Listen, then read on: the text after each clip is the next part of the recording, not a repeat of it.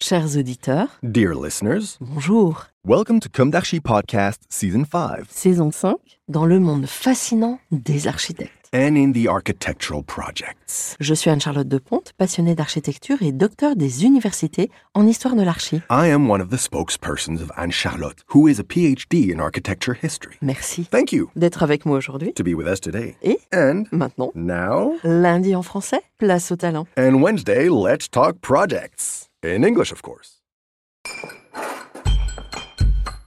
Bienvenue dans Comme d'Archi. Chers auditeurs, bonjour. Bienvenue dans ce format spot qui parle une nouvelle fois de réhabilitation à travers un projet emblématique. En effet, après quatre années de travaux de réhabilitation et de restitution menés par l'atelier Ferret Architecture et Châtillon Architecte, le Palais des Congrès de la ville de Royan a réouvert ses portes cet été. Je cite Un travail approfondi de relevé et d'investigation dans les archives ont permis, en étroite collaboration avec les entreprises, de restituer le bâtiment, depuis l'échelle des volumes, jusqu'aux détails de quincaillerie, d'éclairage et de matériaux qui font la richesse de cet édifice. Le choix d'une restitution aussi fine et complète du Palais des Congrès de Royan est la marque d'un nouvel élan pour la valorisation de l'architecture du XXe siècle en général et celle de la reconstruction en particulier. Fin de citation témoigne Elena Strifling-Marcoux, chef de projet Châtillon Architecte. François Châtillon, architecte associé et fondateur de l'agence, spécialisé dans ce type de réhabilitation, parle lui-même de l'édifice originel.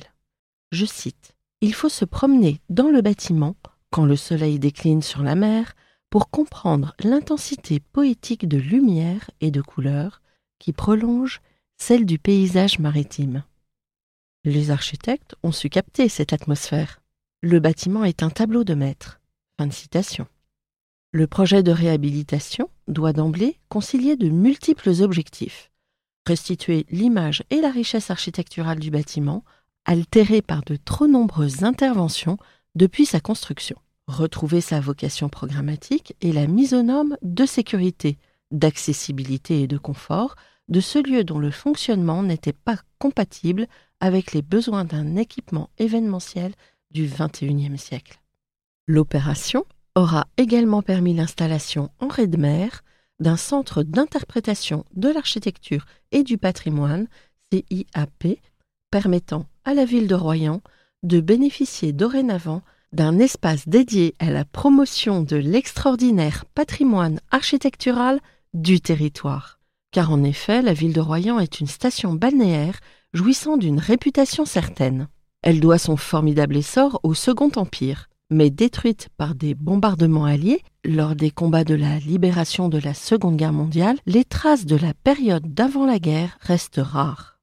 Dès 1949, le gouvernement de l'époque la désigne pour faire l'objet d'une reconstruction prioritaire. Dès lors, il s'agit de repenser la ville. Le projet est confié à l'architecte bordelais Claude Ferret. Nommé urbaniste et architecte en chef de la reconstruction de Royan, Claude Ferret fait de la ville un exemple de la culture architecturale et urbanistique des années 1950. La ville nouvelle est bâtie selon les principes du mouvement moderne. L'esthétique est basée sur le fonctionnalisme et le rationalisme, avec un rapport inédit selon lequel la forme des bâtiments doit être exclusivement l'expression de leur usage. Le programme contient notamment la création du premier palais des congrès de France, conçu par les architectes Claude Ferret, Adrien Courtois et Pierre Marmouget. C'est en 1957, après quatre ans de travaux, que le bâtiment est inauguré. Remarquable par son modernisme, il marque les esprits grâce à ses façades constituées de panneaux hublots issus des célèbres ateliers de Maxéville fondés par le grand Jean Prouvé. Dans les années 70, commence une série de travaux dénaturant progressivement l'ensemble du projet originel.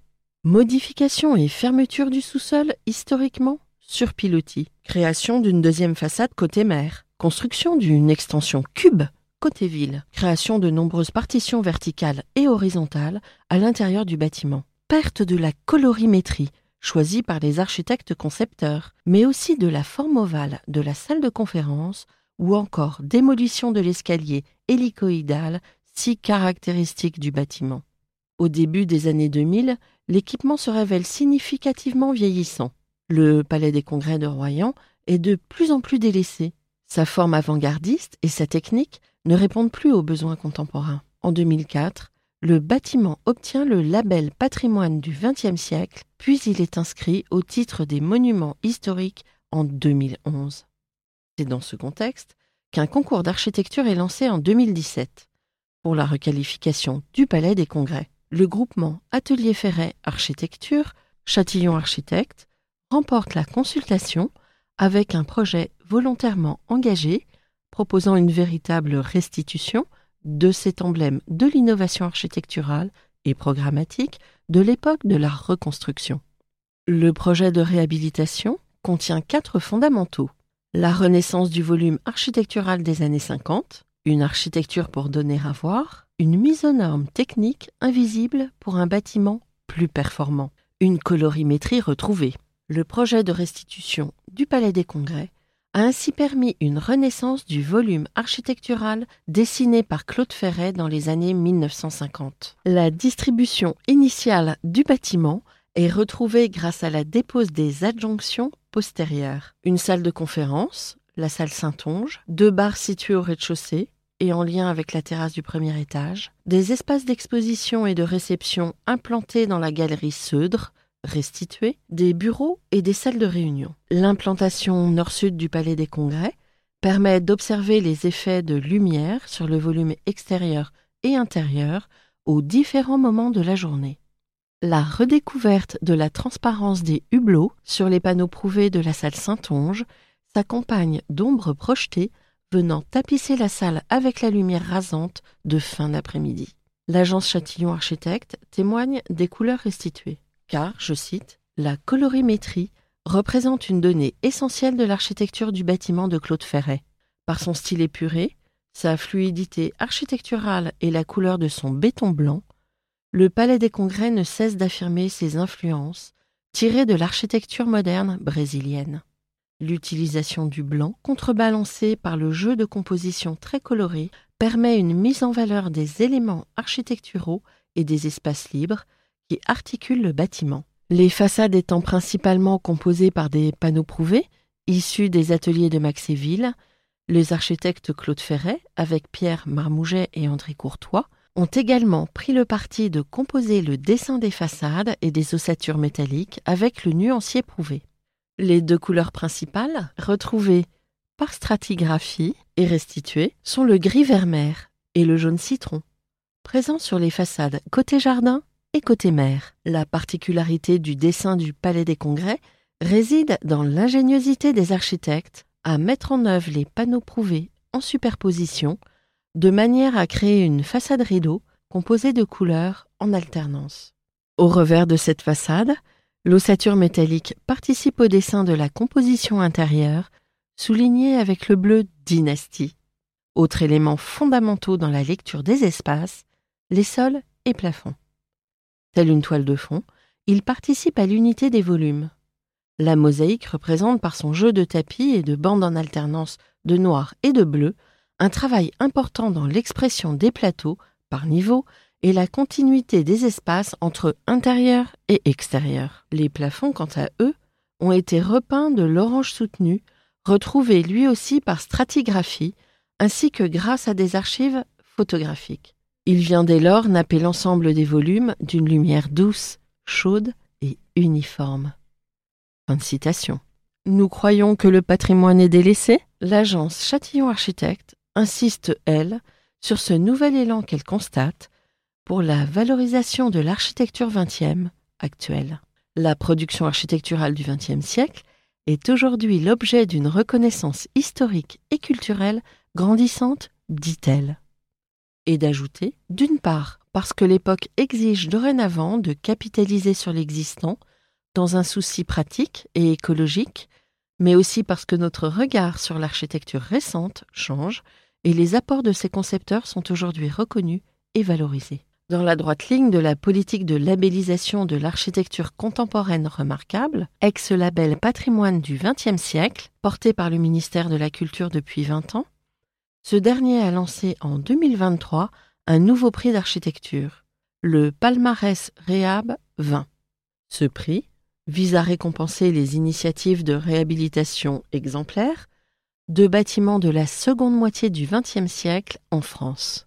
Une nouvelle preuve, s'il en fallait, que l'architecture récente vient d'entrer dans un nouveau cycle de vie. Grâce aux efforts de la ville de Royan, le premier palais des congrès de France est redevenu un vrai lieu de vie, d'attraction culturelle, mais aussi de détente, un lieu privilégié et emblématique de la ville, une porte d'entrée depuis la mer et vers l'architecture de la reconstruction. Fin de citation. Il ne s'agit ni d'une transformation profonde, ni d'une réversibilité radicale, mais d'une restitution extrêmement respectueuse, parce que le programme le permet, et telle que l'agence Châtillon en a l'extrême compétence, laquelle nous a habitués à en découvrir au fil du temps la qualité à travers son travail. Comme quoi, des manières de réhabiliter, il y en a autant qu'il y a de situations, car chaque projet est singulier, à la fois témoin d'une histoire et projection sur un futur hypothétique, que nous espérons plus largement sous de meilleurs auspices qu'il n'y paraît. Ici, l'intelligence est au rendez-vous. Chers auditeurs, merci pour votre écoute. Rendez-vous la semaine prochaine pour un nouveau numéro. D'ici là, prenez soin de vous. Au revoir.